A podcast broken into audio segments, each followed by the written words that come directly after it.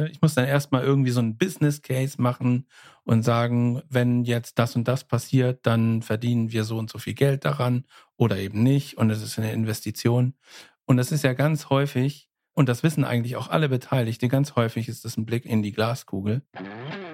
Hoi, Servus und herzlich willkommen bei einer neuen Episode von Mit Brille und Bart, deinem Podcast für Organisationsentwicklung, Coaching und Transaktionsanalyse von Armin Ziesemer und Thomas Böhlefeld. Hier erhältst du Impulse dazu, wie du Beziehung auf Augenhöhe gestaltest, deine Reflexionsfähigkeit förderst und einen bewussten Umgang mit Sprache lernst. Mein Name ist Armin Ziesemer und ich wünsche dir viel Inspiration bei dieser Episode. Sei dabei und komm mit.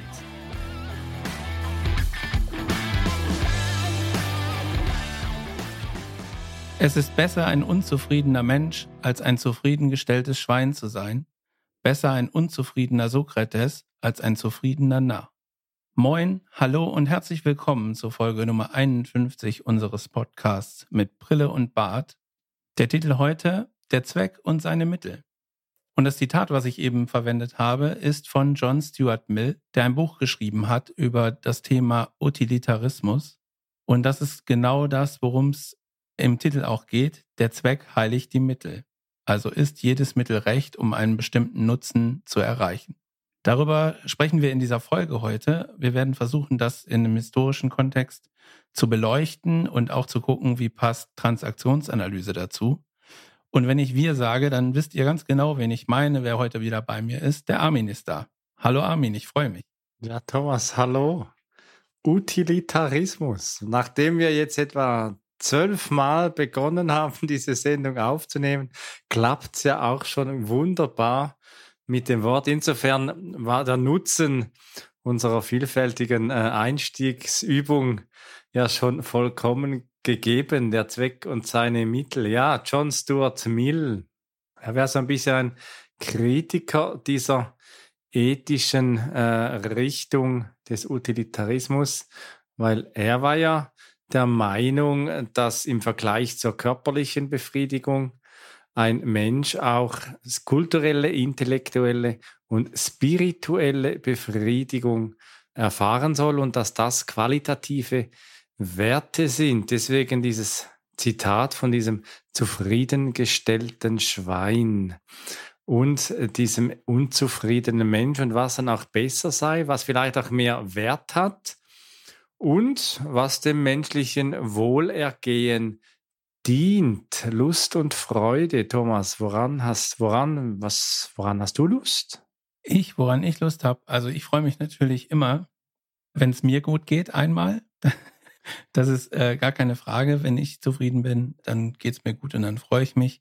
Und wenn es den Menschen, äh, die mir lieb sind, gut gehen, dann freue ich mich auch. So. Und beruflich ist es natürlich so, wenn wir jetzt irgendwie in Organisationen gehen oder mit Menschen arbeiten, dann steht mein Wohlergehen nicht so im Mittelpunkt, sondern dann geht es dann eher darum, dass die Menschen zufrieden werden und dass vereinbarte Ziele erreicht werden. So. Armin, das ist so, so ein kleiner Nadelstich gegen dich. Müssen denn die Ziele eigentlich immer im Vorfeld klar sein? Nein, müssen sie nicht. Ja, nein, eben. Also äh, gehen auf dem Weg. Der Weg ist das Ziel. Aber ich habe jetzt gedacht, äh, du als äh, ehemaliger Bankangestellter, du wirst sagen, ja, ich setze mich ein für den hedonistischen Utilitarismus und mein Wohl steht am höchsten, ganz im Sinne der Definition des Homo economicus, so der, das Modell des rationalen Nutzenmaximierers. Der wird ja in den Wirtschaftswissenschaften oftmals genutzt. Es gibt ja diesen äh, Film Wolf of Wall Street und da geht es ja auch darum, dass man einfach so sich selbst maximiert. Und mich dünkt manchmal, dass dieses Modell doch oftmals noch in der Ökonomie äh, Niederschlag findet, auch wenn dieses Modell oft auch als realitätsfern betitelt wird. Auf deinen Nadelstich noch ein bisschen zu kommen, wegen den Zielen. Ja, ich habe vor einer Weile mal wieder mal die Höhle des Löwen geschaut, diese, diese Sendung, wo man sich da äh, zur Schau stellt und sein Geschäftsmodell da präsentiert und dann sitzen da drei, vier Herren und eine bis zwei Frauen und die entscheiden dann, ob der Nutzen für ihre Investition äh, genügt oder eben nicht und dann Daumen hoch und Daumen runter. Ich stelle mir das sehr schwierig vor im Verkauf. Du verkaufst ja auch. Wie, wie geht's denn dir dabei? Also ich beobachte das schon auch, so wie du es erzählst, dass das häufig aus einer Sicht eines Unternehmens der äh, Nutzen der sein muss, dass man immer weiter wächst in irgendeiner Form wirtschaftlich. Und dass das häufig auch Inhalt der Beauftragung ist. Ne? Wenn wir da hinkommen und sagen, hier, wir müssen die Organisation, ist dann immer so die, äh, die Ansage, wir müssen diese Organisation ändern, damit wir leistungsfähiger werden. Wir müssen schneller an den Markt, wir müssen schneller irgendwie für Umsatz sorgen, wir müssen schneller Geld verdienen. Ähm, das sind häufig die Ansätze, die da gewählt werden. Und es äh, geht ja auch nur darum, gerade im ja, kapitalmäßig orientierten Unternehmen ist ja so, erfolgreiche Unternehmen sind die, die wachsen. So. Es geht ja immer nur um wirtschaftliche Zahlen und das ist auch häufig der Grund in äh, Akquisegesprächen so. Und ja, ich muss, ich muss das auch machen und ich sage bewusst, ich muss, weil das äh, Teil des Systems ist sozusagen. Ähm, es fällt mir schwer. Also es gibt Menschen, die können deutlich besser auf dieser Ebene verkaufen als ich. Und für mich ist aber wichtiger, ähm, in Beziehung zu gehen und zu verstehen, mich mit den Menschen zu unterhalten, mal so ein paar Fragen links und rechts zu stellen, einfach um den Gesamtkontext zu sehen und, und die Beziehung herzustellen, wie kann ich jetzt da tatsächlich irgendwie wirken und wie kann ich auch ähm, die Organisation oder die Menschen in der Organisation zur Selbstwirksamkeit äh, unterstützen. Und das hat häufig aus meiner Sicht gar keine, also nicht im direkten Maß äh, wirtschaftliche Auswirkungen. Indirekt wird es immer so sein, ne, wenn ich irgendwie selbstwirksame Menschen im Unternehmen habe und denen Verantwortung übergebe, dann bin ich fest davon überzeugt, dass es auch wirtschaftlichen Erfolg haben kann. Ähm, aber es ist nicht vordergründig wirtschaftlich so. Und dann, da, da trennt sich häufig die Spreu vom Weizen, wie man so schön sagt, dass sie dann sagen, okay, wenn, wenn wir klar definierte Ziele haben, wir wollen wachsen und wir wollen wirtschaftlich, im, in unserem Sinne wirtschaftlich erfolgreich sein, dann wollen wir zwar Unterstützung haben, aber die darf natürlich nichts kosten, weil sonst ist natürlich der wirtschaftliche Erfolg bedroht. Und da hört es dann sozusagen auch auf in dem Gespräch, weil nichts kosten also Qualität hat halt seinen Preis, so, ne? Und wir haben jetzt keinen Festpreis von Commitment, wo wir sagen, das muss jetzt sein. Wir lassen schon mit uns reden, aber ähm, verschenken tun wir uns nicht. Und äh, ich finde das auch zu Recht so. Und das sind so die Situationen, die wir haben. Und wenn, wenn wir auf die Unternehmen gucken, die halt immer nur auf wirtschaftlichen Erfolg aus sind, da, die verhalten sich ja häufig auch so, dass jedes Mittel recht ist, um den Nutzen zu erzielen, wirtschaftlich zu wachsen. Und wenn es heißt, weiß ich nicht, einen wesentlichen Teil der Belegschaft äh, rauszuwerfen, dann ist das eben auch ein Mittel, gerade kurzfristig, was wir immer wieder beobachten müssen. Äh, auch in den Nachrichten kommt es ja häufig, dass dann so und so viele tausend Arbeitsplätze zur Disposition stehen. Und das ist schon so ein Ding, ne? Das, der, der, die Absicht ist vordergründig gut, wir wollen dem Unternehmen was Gutes tun, aber äh, moralisch ist halt doch irgendwie verwerflich. Was beobachtest du, Armin, wenn du äh, in, in unterwegs bist und Aufträge hast? Werbung Mitarbeitende gewinnen ist oft eine Herausforderung. Mitarbeitende binden die Kür. Am 29. September findet in Villach in Österreich das Swiss Camp zum Thema Mitarbeiterbindung statt.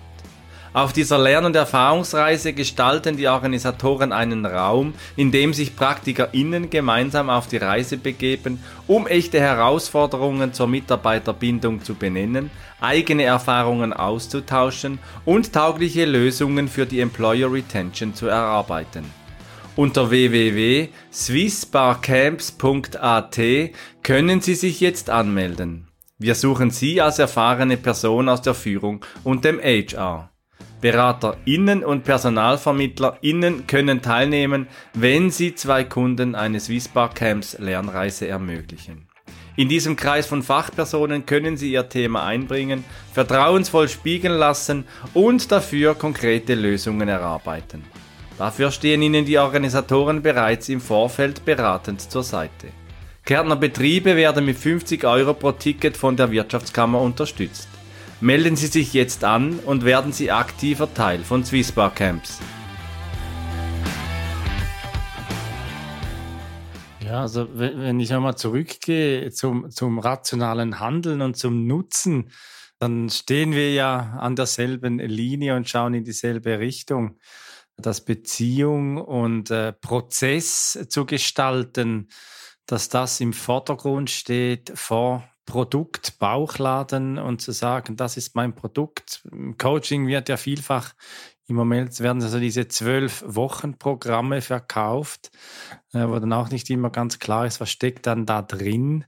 Und auf der anderen Seite merke ich dann schon, dass es mich etwas beschäftigt, so auf diesem Homo economicus nochmal zurückzukommen, dieses rationale Handeln, diesen Nutzen auch wirklich formulieren zu können. Und da gibt es ja so dann die Angst, so diese Minus-Plus-Angst, ich bin nicht okay, du bist okay, weil der Käufer, der definiert ja dann, was der Nutzen ist. Und du hast ja eben, ich nehme nochmal den Nadelstich auf, es geht nicht darum, wechselseitig beeinflussend in den Prozess einzusteigen und miteinander zu schauen, wo kommen wir hin. Also dass die Beziehung das Produkt eigentlich ist. Und diese ähm, Dimension, die Beziehung ist das Produkt, das hatten wir sowohl bei ähm, im Podcast mit Claudine Sachi-Münger zum Thema soziale Innovation und eben zum rationalen Handeln. Die Folge, welche war es?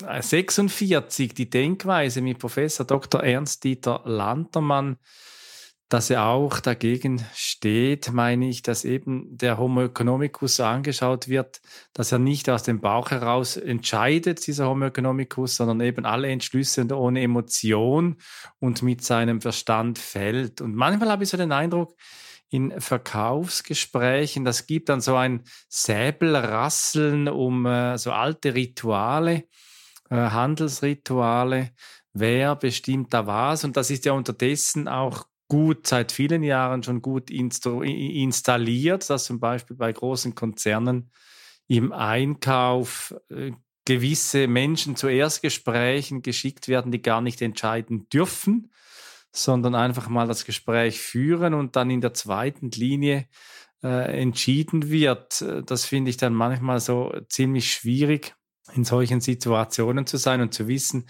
da kannst du sagen, was du willst am Schluss geht es einfach dann darum, den Preis zu drücken und eben nicht den Nutzen zu maximieren, welcher er dann auch immer ist. Ja, ist tatsächlich ein gutes und auch äh, immer wiederkehrendes Beispiel, was du da gewählt hast.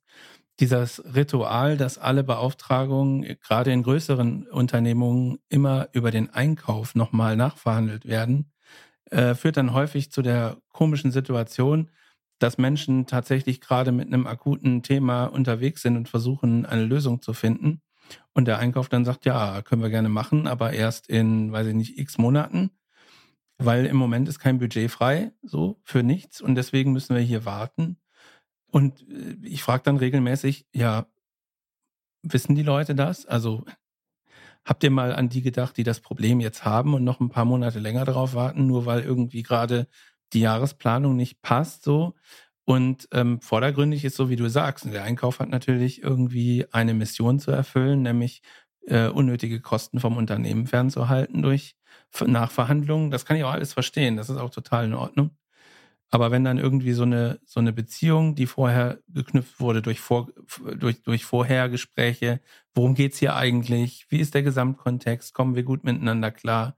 Sprechen wir von demselben? Haben wir ein gutes Verständnis und eine gute Idee, wie wir hier in, in Wirkung kommen können? Und dann geht es dann nochmal über so eine Extraschleife und dann haben wir gesagt, ja, Portemonnaie ist leer. Ähm, ist dann halt irgendwie nicht so nachvollziehbar. So. Und das, das finde ich halt irgendwie ist eine komische Situation einfach. So sehe ich das. Ich wollte in die, in die Historie mal zurückgehen, ähm, weil wir ja jetzt praktisch in, in modernen Organisationen gerade gucken. Und ähm, was mir als erstes eingefallen ist bei der Zweck heiligt die Mittel, ähm, sind tatsächlich Kreuzzüge gewesen. Ich weiß nicht warum so genau, aber ähm, das hat auch einen religiösen Hintergrund natürlich. Aber da war das ja genauso. Die sind losgeschickt worden, irgendwelche Kreuzritter, um gegen die Sarazenen zu kämpfen. Und der Grund vordergründig war ja, wir müssen Jerusalem wieder befreien, die heilige Stadt. So, der Zweck heiligt die Mittel. Aber die Maßnahmen, die da ergriffen worden sind, um das zu tun, waren natürlich hochgradig schwierig so. Und ich will nicht sagen, dass das heute immer noch so ist. Ne? Also es hat sich schon irgendwie gewandelt, je nachdem, in welchem Kulturkreis kommen wir zwar noch nahe hin. Aber diese Auseinandersetzungen, um vordergründig Gutes zu tun, haben sich ja bis in die Neuzeit, sind, sind ja weitergeführt worden. Wenn sich zum Beispiel irgendwelche Länder in Regionen einmischen, um da, wie soll ich sagen, Gesellschaftsformen zu äh, implementieren oder zu unterstützen, die die eigene Kultur sozusagen gut heißt, heißt das ja nicht, dass sie in dem anderen Kulturkreis herzlich willkommen sind. Dann habe ich zwar erst eine gute Idee oder es war gut gemeint, ne?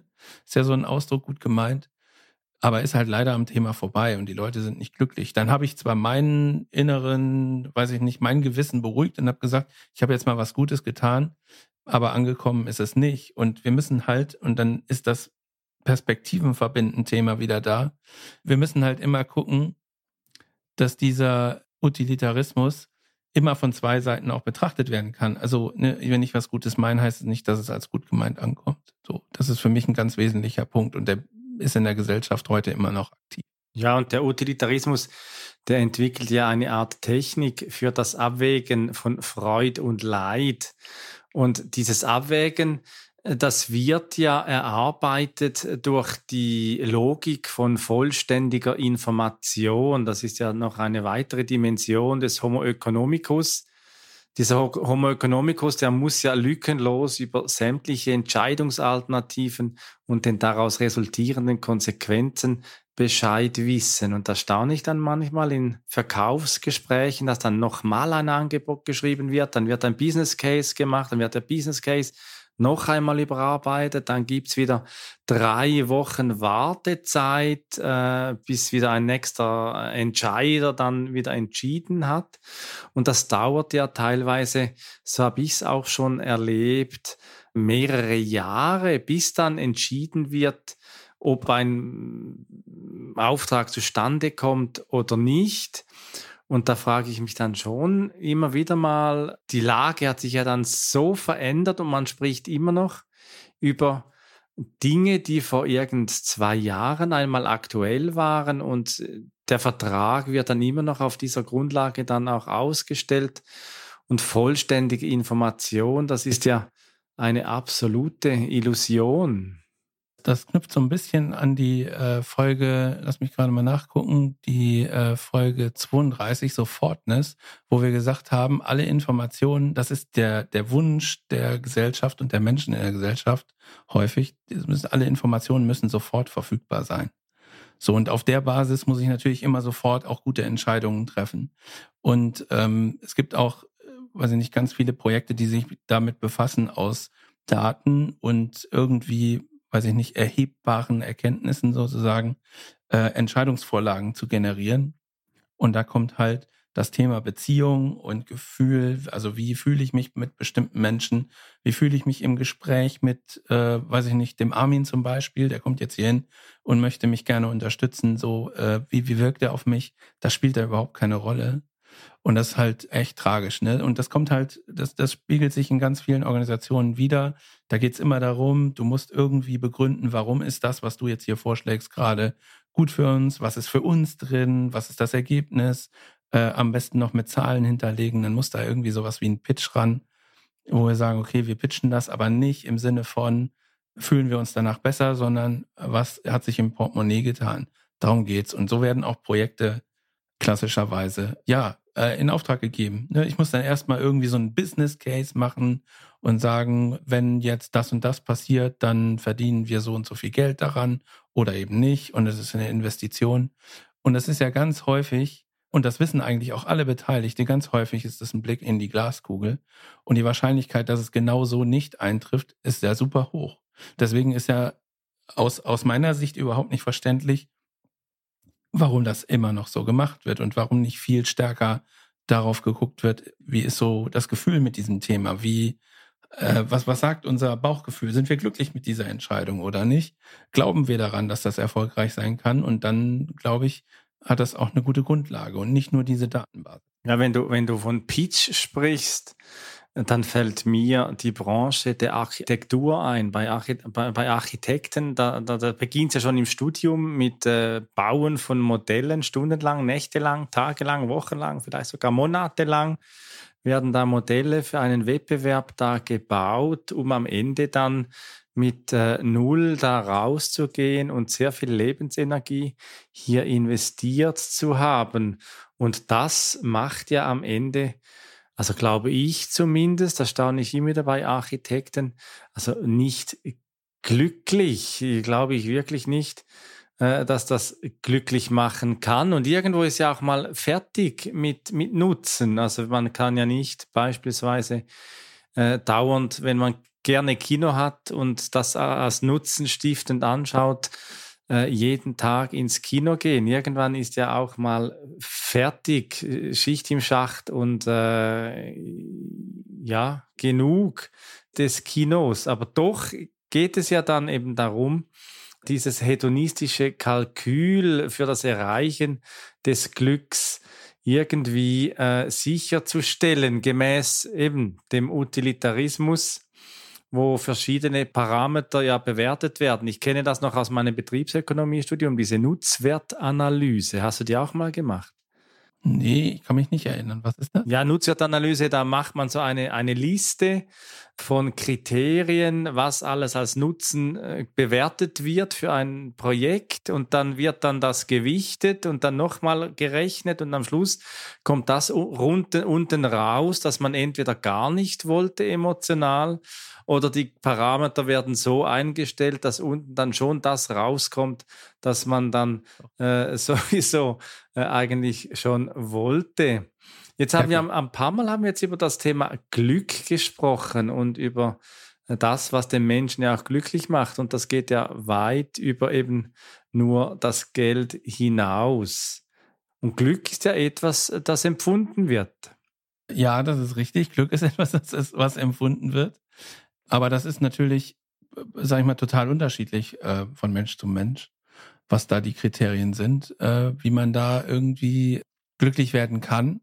Und das sieht, sieht man ja auch. Also wenn, wenn du jetzt irgendwie auf der Welt dich mal umguckst, ähm, was, was den Menschen so wichtig ist, äh, in manchen Ländern ist halt wichtig, eine Waffe zu tragen äh, für das Recht auf Selbstverteidigung. Und da ist es natürlich total in Ordnung. Äh, sozusagen, wenn, wenn da irgendwie jemand was tut, was nicht okay ist, aus der eigenen Sicht da auch äh, schnell mal irgendwie gewalttätig zu werden. Das würde, glaube ich, ganz anders äh, verurteilt. Und manche Menschen haben dann halt sozusagen ihr Glück darin, eine besondere, eine besonders coole Waffe zu haben. Und andere Leute finden Waffen total abstoßend so und haben da überhaupt kein Glück drin. Oder Menschen, die Uhren sammeln oder so, die sind halt auf andere Art glücklich. Das Glücksempfinden ja, also es gibt ja viel, viele Beispiele, das ist so individuell. Wir kennen in der Transaktionsanalyse das Konzept des Bezugsrahmens zum Beispiel, wo wir immer wieder miteinander lernen, welches ist dein Bezugsrahmen, welches mein Bezugsrahmen, was ist für mich eben wertvoll, was macht mich glücklich und was macht dich glücklich. Und da gibt es ja auch ein ganzes Forschungsgebiet, die Glücksforschung, und die zeigt, dass eben auch soziale Kontakte, Arbeit oder demokratische Freiheiten zum Beispiel das Glücksempfinden beeinflussen. Zum Beispiel weiß man, dass die, das Arbeitslose wesentlich unzufriedener sind als Erwerbstätige. Das lässt sich auch transaktionsanalytisch natürlich mit der Struktur der Lebenszeit begründen, dass wir wirklich auch die Lebenszeit in uns strukturieren wollen. Und wenn das nicht geht, wenn diese Struktur wegfällt, dass das auch zu Unglück oder eben zu weniger Glück führen kann. Ich ähm, habe tatsächlich auch ein Beispiel dafür in meiner eigenen Verwandtschaft, sage ich mal, ist es so. Es gibt schon, schon unterschiedliche Einstellungen dazu, wie das Selbstwertgefühl so ist. Ne? Dann gibt es irgendwie äh, Menschen, die haben eine Verletzung und kommen relativ schnell wieder auf die Beine, obwohl sie relativ hohes Alter haben, weil sie einfach sagen, so, ich habe jetzt aber Bock, äh, sozusagen mich weiter zu bewegen. Äh, und andere, die ergeben sich so in ihr Schicksal und das hat natürlich überhaupt keine finanziellen Gründe. Und so ist das ja auch in dem Beispiel, was du genannt hast, dass äh, Menschen, die er, erwerbslos sind gerade, äh, häufig so Selbstwertgefühl verlieren und dadurch eben überhaupt nicht glücklich sind, egal ob sie jetzt irgendwie staatliche Unterstützung bekommen oder nicht, einfach weil vielleicht der Wunsch groß ist, einen Beitrag zur Gesellschaft zu leisten oder selbst für, für sich selbst zu sorgen. Und ich glaube, dass äh, auch in, in Altersgruppen, die halt höheren Alters sind, wo Erwerbstätigkeit vielleicht gar keine Rolle mehr spielt, aber dieses, ich kann mich um mich selbst kümmern, ist da auch ein Ding. Ne? Und wenn ich das kann, dann bin ich vielleicht glücklicher. Nein, bin ich ganz bestimmt glücklicher, glaube ich zumindest. Ich war noch nie in der Lage. Da bin ich wahrscheinlich äh, glücklicher, als wenn ich das nicht kann oder zumindest auch das Gefühl nicht, äh, nicht habe, dass ich das kann. Ja, also das Selbst für sich schauen ist wahrscheinlich schon zeitbedingt etwas, das natürlich auch selbstwirksam bedeutet, Selbstwirksamkeit auch bringt. Aber insbesondere weiß auch die Glücksforschung, dass Persönlichkeitsfaktoren oder eben genetische Ausstattungen eben auch wesentlich dazu beitragen. Was habe ich für einen Optimismus zum Beispiel? Oder dann eben auch spirituelle Faktoren, im Zusammenhang mit Glauben oder eben auch Religionszugehörigkeit. Und gerade wenn ich so im C-Level-Coaching unterwegs bin mit Menschen, die sehr viel Verantwortung tragen, materiell alles besitzen, das äh, glücklich ist, das glücklich machen soll vielleicht auch und ähm, dann doch sich sehr einsam fühlen, dann geht es dann doch immer wieder mal um spirituelle Fragen, Anbindungen an spirituelle Quellen und an diese innere Wurzel für eben Glück und Zufriedenheit oder dann eben auch die demokratischen Faktoren. Wo kann ich mitbestimmen? Da sind wir bei Erskine äh, mit den Beziehungsbedürfnissen. Das werden wir dann in der nächsten Folge, in der Folge 52, dann äh, etwas nachspüren am Beispiel des Pflegestandes, Fachkräftemangels im Gesundheitswesen? Ist es denn das Gold, äh, das glücklich macht? Oder gibt es eben noch mehr im Sinne des Employer Brandings, das Zufriedenheit stiftet und das einen Arbeitgeber auch attraktiv macht? Aber da spricht man ja immer wieder mal auch um das Thema Value Proposition, dieses große Wort. Thomas, kannst du das mal ein bisschen noch ausführen? Ja, kann ich machen. Ich bin noch so auf dem Gedanken, dass du gerade gesagt hast, hier gerade im, im C-Level oder so, da geht es dann häufig gar nicht um äh, materielle Dinge, weil die haben irgendwie gefühlt schon alles. Das erinnert mich so ein bisschen an Wolf of Wall Street, ne? Die haben ja auch irgendwie alles gehabt und trotzdem war es irgendwie nie genug. Und solche Menschen sind aber dann häufig die äh, Empfänger von irgendwelchen Pitches, von ähm, Business Cases und eben auch von solchen Value Propositions wo eben äh, genau ähm, einmal nach außen sozusagen oder für die Sicht nach außen definiert wird, aus einem Projekt oder aus einem Produktteam heraus, ähm, was ist eigentlich unser Werteversprechen an die Kunden? Also was können Kunden von uns erwarten? Es gibt aber auch immer die äh, Sicht intern und zu sagen, gut, wir sind jetzt hier ein Projekt oder ein Produktteam. Was kann denn das Unternehmen von uns erwarten? Was ist unser, im Zweifel unser Deckungsbeitrag? Ne? Also wie, wie tragen wir zum Unternehmensgewinn bei? Und ähm, meine Beobachtung ist, dass da halt nahezu ausschließlich immer um Geld geht. So, und das ist dann, da haben wir die Schleife wieder Richtung Wolf of Wall Street. Und da gibt's übrigens auch einen schönen Film, den wollte ich noch äh, erwähnt haben, weil der bei mir sozusagen immer in dem Paar mit Wolf of Wall Street ist. Es gibt eine deutsche Verfilmung, nicht zu dem gleichen Thema, aber so eine ähnliche Geschichte der Film heißt Betonrausch, müsst ihr, müsst ihr euch unbedingt mal angucken. Da geht es auch darum, äh, dass Menschen sozusagen über, über Leichen gehen, in Anführungsstrichen, um persönlichen Erfolg zu haben. Diese Value Proposition wird halt immer wieder auf den Tisch verlangt und hier, sag mir mal, was ist drin für mich, für die Firma, wie wollt ihr euch positionieren? Und wenn das nicht gut formuliert ist, dann hat das häufig auch keine Aussicht darauf, weiter äh, laufen zu dürfen als Projekt oder als Produkt. Ja, und das gilt ja auch bei Bewerbungsprozessen, bei Rekrutierungsprozessen. Ja. Äh, die Frage, wo sehen Sie sich in fünf Jahren, diese Standardfragen, wo sehen Sie Ihre Stärken, wo sehen Sie Ihre Schwächen und dann wird im im Ritus des, ich spreche dann manchmal vom, im, im transaktionsanalytischen Sinn vom Spielbewerbung, dass nicht Beziehung gepflegt wird, sondern dass Rituale abgearbeitet werden, dass dann eben die Erwartung kommt, äh, kommt nicht nur von einem Pitch, sondern eben auch von dieser Logik von einem Elevator Pitch, dass ich in zwei, drei Minuten, je nachdem, wie hoch ich mir das Haus für, den, für, für diesen Elevator vorstelle, dass ich ganz kurz und knackig die Hauptbotschaften Botschaften dann rüberbringen kann. Und, und das, da geht's ja aus meiner Sicht auch einfach um Argument eins, zwei, drei, tak, tak, tak, kurz abgehakt, aber Beziehung entsteht da ja eigentlich keine. Eigentlich keine. Und dabei ist es doch so wichtig. Also ich war neulich auf dem Barcamp gewesen und äh, habe halt die Idee sozusagen mitgebracht, mal viel stärker nicht auf Organigramme zu gucken, sondern auf die Beziehungsebene. Und ähm, in dem Klientel, sage ich mal, also bei den Leuten, die da waren, um das mal nicht so förmlich auszudrücken, ist das halt total klar gewesen. Also alle haben gesagt, ja, stimmt, Beziehungsebene ist total wichtig und ist viel wichtiger als der reine Auftrag, weil wir müssen nämlich miteinander verstehen, äh, äh miteinander erkennen, verstehen wir das Gleiche, wollen wir das Gleiche? Wie kommen wir dahin? Haben wir eine ähnliche Idee, wie wir da hinkommen? Und sind wir bereit, miteinander zu arbeiten? Und das ist alles Vertragsarbeit irgendwie, aber eben nicht auf äh, Heller und Pfennig, sondern äh, eher auf der emotionalen Beziehungsebene. Und die ist äh, total entscheidend für eine erfolgreiche Zusammenarbeit. Das ist ja nicht nur irgendwie Vertragsarbeit, sondern das ist ja genau im Verständnis der Transaktionsanalyse der Kern der Vertragsarbeit, dass Übereinkünfte ja laufend auch wieder aktualisiert werden, dass man wieder entscheidet, wo stehen wir jetzt und dass wir den Anspruch und die Haltung haben, dass wir gemeinsam tiefer in eine zweckgerichtete Beziehung auch kommen und dass wir äh, immer wieder klären, wo stehen wir jetzt? Wir hatten ja mit der letzten Folge 50, haben wir ein Retro gemacht, Thomas, und haben ja auch mal geschaut, wo sind wir jetzt, wo stehen wir jetzt? Und das machen wir auch immer wieder mal offline äh, im Austausch, wenn wir mal klären, wo stehen wir gerade jetzt und wohin gehen wir als nächstes.